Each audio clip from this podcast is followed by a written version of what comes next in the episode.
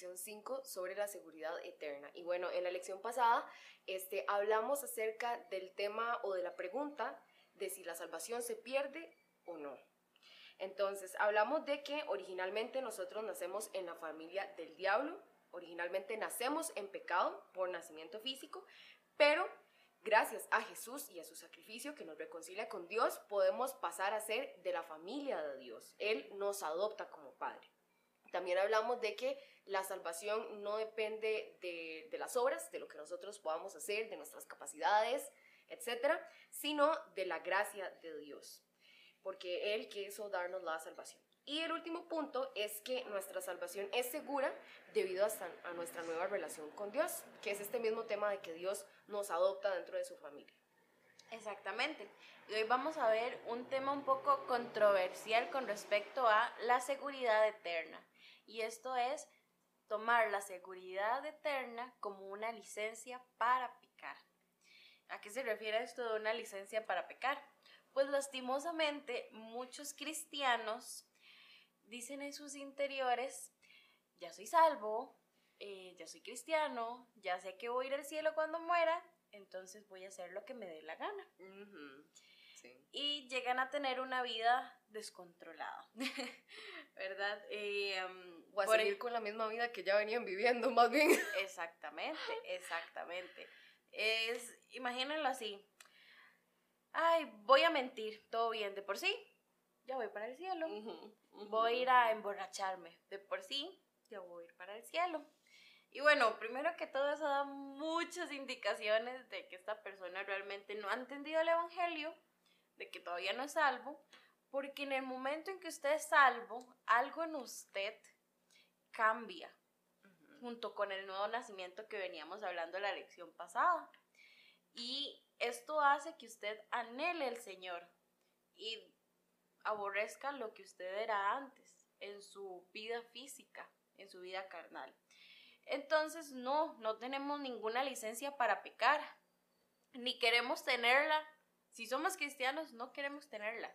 Más bien queremos estar lo más lejos posible del pecado.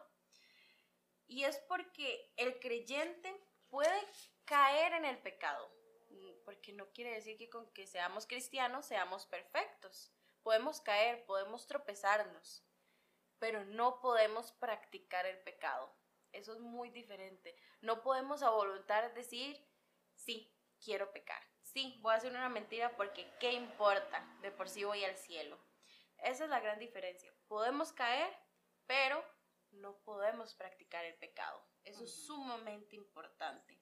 Si uno no entiende todo este tema de las falsas conversiones también, puede interpretar la seguridad eterna como esta licencia para pecar. Bueno, y recuerden que si ustedes quieren repasar este tema de las falsas conversiones, pueden devolverse a la lección número 3, en donde hablamos más a profundidad sobre este tema. O también, si este es el primer video que usted está viendo de esta serie, lo invitamos a que se devuelva y vea estos videos porque esa parte es sumamente importante. Es importante entender cuáles son las señales de una falsa conversión y una verdadera conversión para poder este, pasar por ese proceso de eh, examinarse. Y bueno, como estaba comentando Jimé, hay que entender que el creyente que actúa de una manera diferente en la iglesia que fuera de ella es una persona que no tiene la salvación. Es una persona que peca, practica el pecado y lo disfruta. O sea, finge, da a entender lo que no es cierto. Y un ejemplo perfecto de esto en la Biblia era Judas, ¿verdad? Él era un hipócrita. Judas formaba parte de los doce discípulos de Cristo. Esto aparece en Mateo capítulo 10 del 1 al 4. Más adelante, en ese mismo capítulo, en los versículos del 5 al 8, la Biblia dice que él hacía milagros, que él sanaba a los enfermos, limpiaba a los leprosos y echaba fuera a los demonios. O sea, él tenía una apariencia muy piadosa, él parecía ser un seguidor de Cristo. Era tan piadoso que cuando Jesucristo lo señaló como el traidor, ninguno de los demás discípulos entendió. Nadie dijo, ah, sí, te fijo Judas. Y este, bueno, es importante entender que el cristiano carnal es aquel que practica el pecado y lo disfruta, o sea, no tiene la salvación.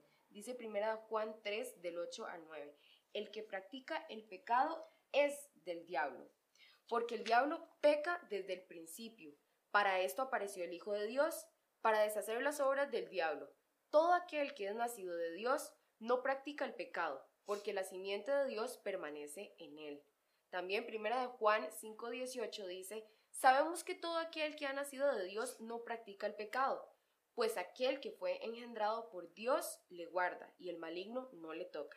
Y por último, también me gustaría compartirles otra referencia que está en Mateo 24 del 48 al 51, que habla acerca de cómo todos los hipócritas tendrán un lugar especial en donde hay crujir de dientes y llanto para siempre.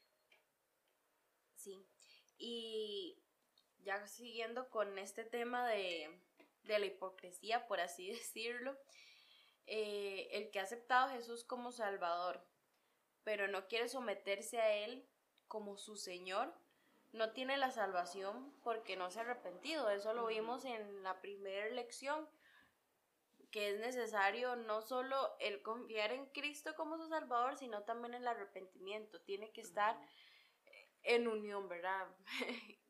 o son los dos o no son ninguno, ¿verdad? Porque es muy fácil decir, sí, acepto a Jesús como mi Salvador, pero el someterse, el realmente arrepentirse y de corazón tomarlo como su Señor, eso es realmente complicado. Y si usted no lo hace, de nada vale el decir yo creo en Jesús. Es, es algo vano. Y volviendo un poco a las lecciones anteriores, habíamos visto el, ejemplo del perro que vuelve al vómito. Eh, ustedes saben que los perros vomitan y se comen el vómito. Y de repente me revolvió la panza la historia. y no es nada agradable. no es como que un día nos levantamos en la mañana y decimos, mmm, se me antoja vómito. Sería de vómito. No, no, pero y a los perros les gusta. Es su naturaleza. Es su naturaleza. Igual que la nuestra es volver al pecado. Ese es el vómito. En realidad, eh, podemos compararnos a él porque así asqueroso es el pecado, como vómito. Y el perro que vuelve al vómito es esa persona que dice que se convirtió, pero sigue siendo la misma persona. No cambió en nada. Entonces no seamos ese perro que vuelve al vómito. Si realmente nos convertimos de corazón, tenemos que someternos al Señor Dios como nuestro Padre, como nuestro Señor, como nuestra guía, como nuestro Salvador no solo de palabras, sino realmente creerlo, ¿verdad? De acción, sí. Porque esa es nuestra nueva naturaleza como nuevas criaturas con nuevos deseos. Eh, segunda de Corintios 5, 17 dice, de modo que si alguno está en Cristo, nueva criatura es. Las cosas viejas pasaron, y aquí todas son hechas nuevas. Y segunda de Timoteo 2.19 dice, porque, ay, perdón, eh, pero el fundamento de Dios está firme, teniendo este sello.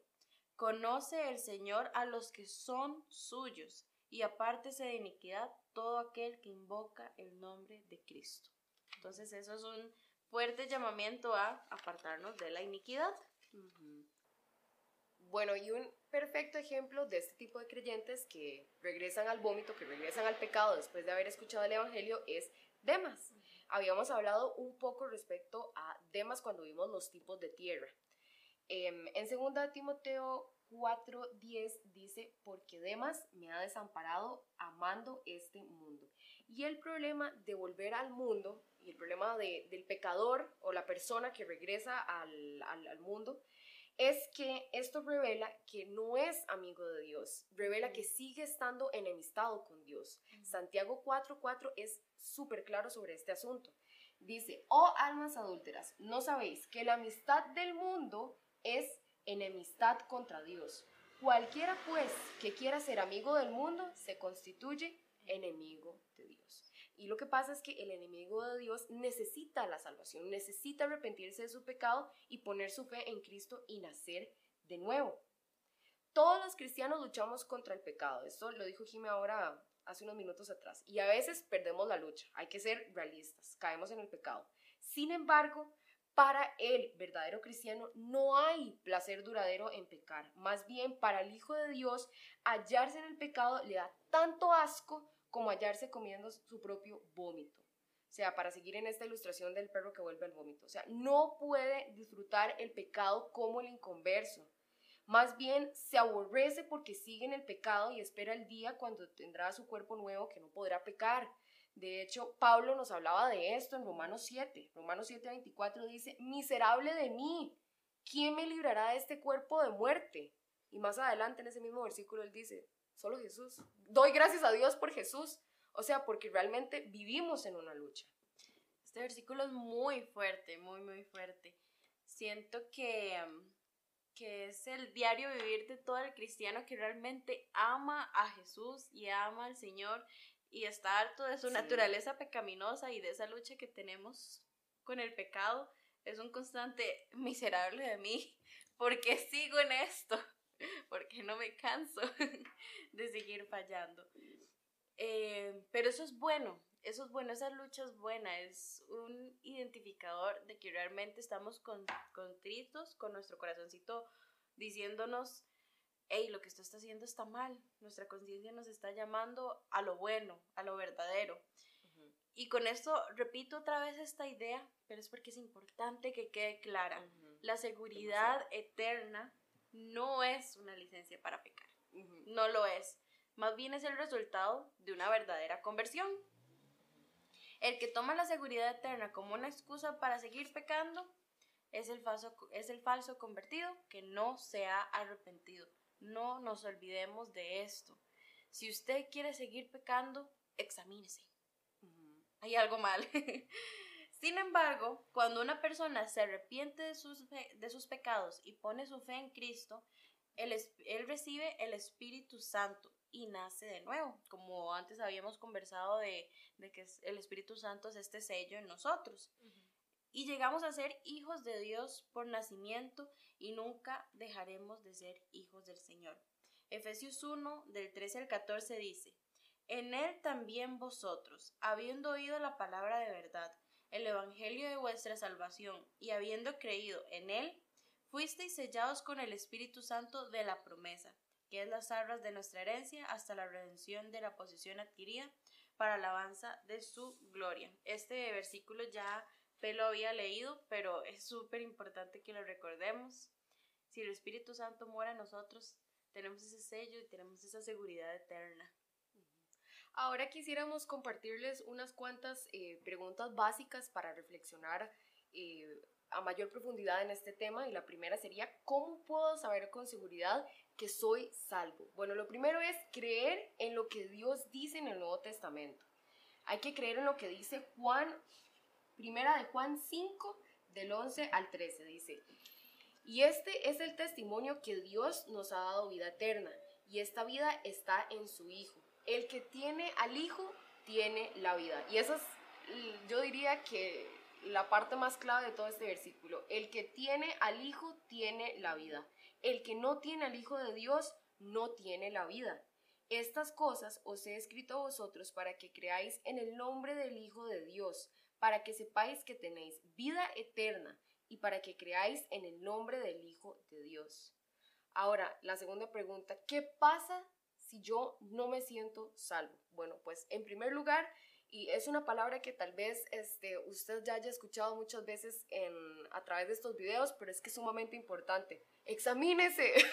Segunda de Corintios eh, 13:5 habla acerca de examinarse a sí mismo y ver si uno está en la fe o no. Si usted tiene una conciencia que todavía le condena por lo que usted está haciendo, eso es una indicación de que usted no se ha arrepentido de sus pecados y que todavía necesita la salvación. Sea sincero con usted mismo, nadie, nadie lo va a juzgar, nadie puede estar dentro de sus pensamientos más que Dios. Sea sincero con usted mismo y con Dios.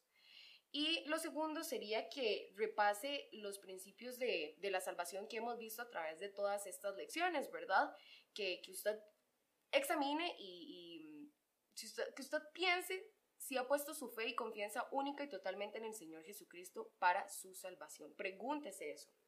Luego tenemos este tema que debemos entender muy bien y es que nuestra salvación no está basada en sentimientos. No es en qué tan salvo me siento el día de hoy.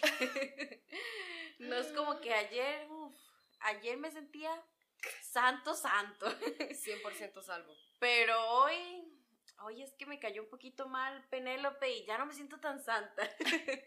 no es un tema de qué tan santo me siento un día y qué tan santo al otro. No es un tema de sentimientos.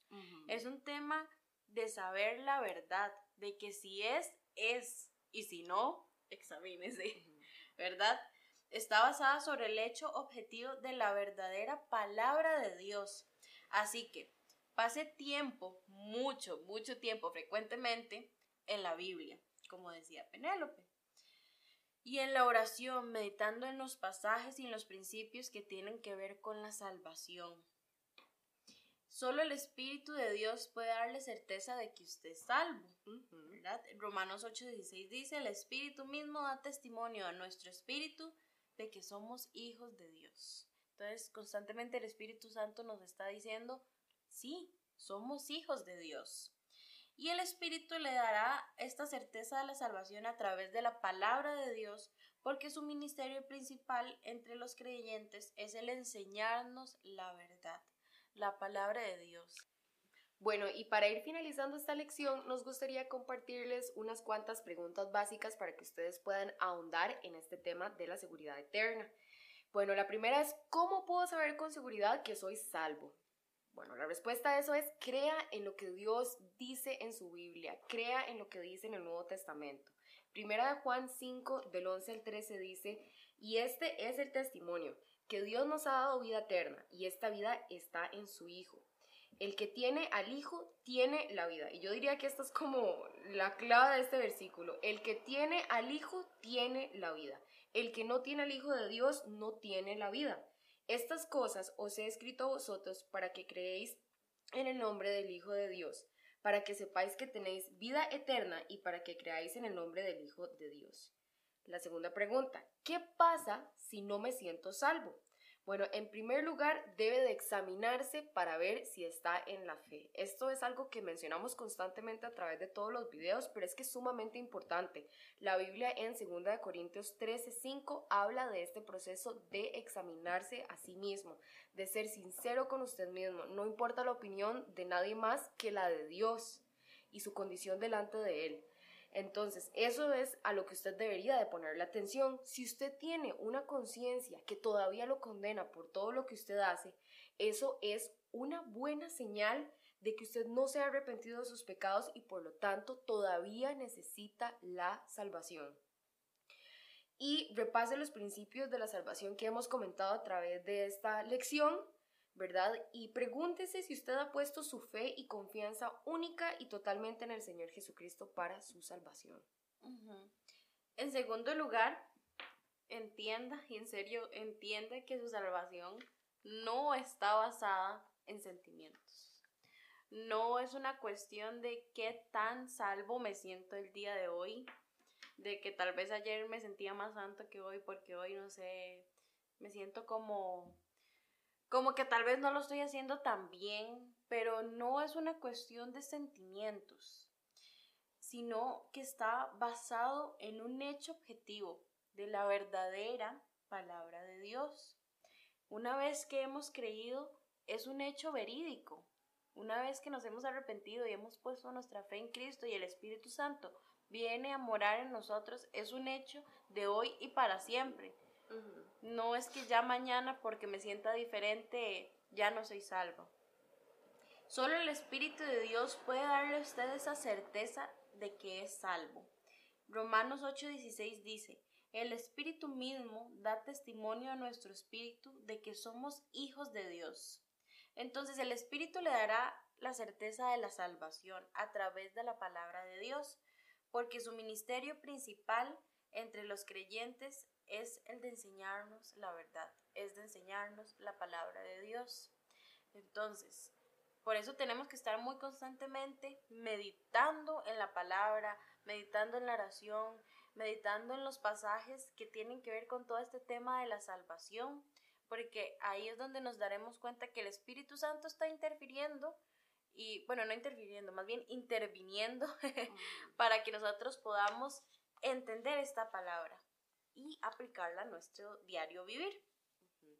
Y la tercera pregunta sería, ¿qué hay de los pasajes en la Biblia que hablan de la pérdida de la salvación? Y esto es un punto súper importante y un punto que muchas personas utilizan para eh, quitarle el crédito al tema de la seguridad eterna. Eh, es obvio que hay pasajes en la Biblia que enseñan que alguien puede perder la salvación. Por ejemplo, Moisés habló acerca de Dios borrando los nombres de los pecadores del libro de la vida. Dice Éxodo 32 del 31 al 33.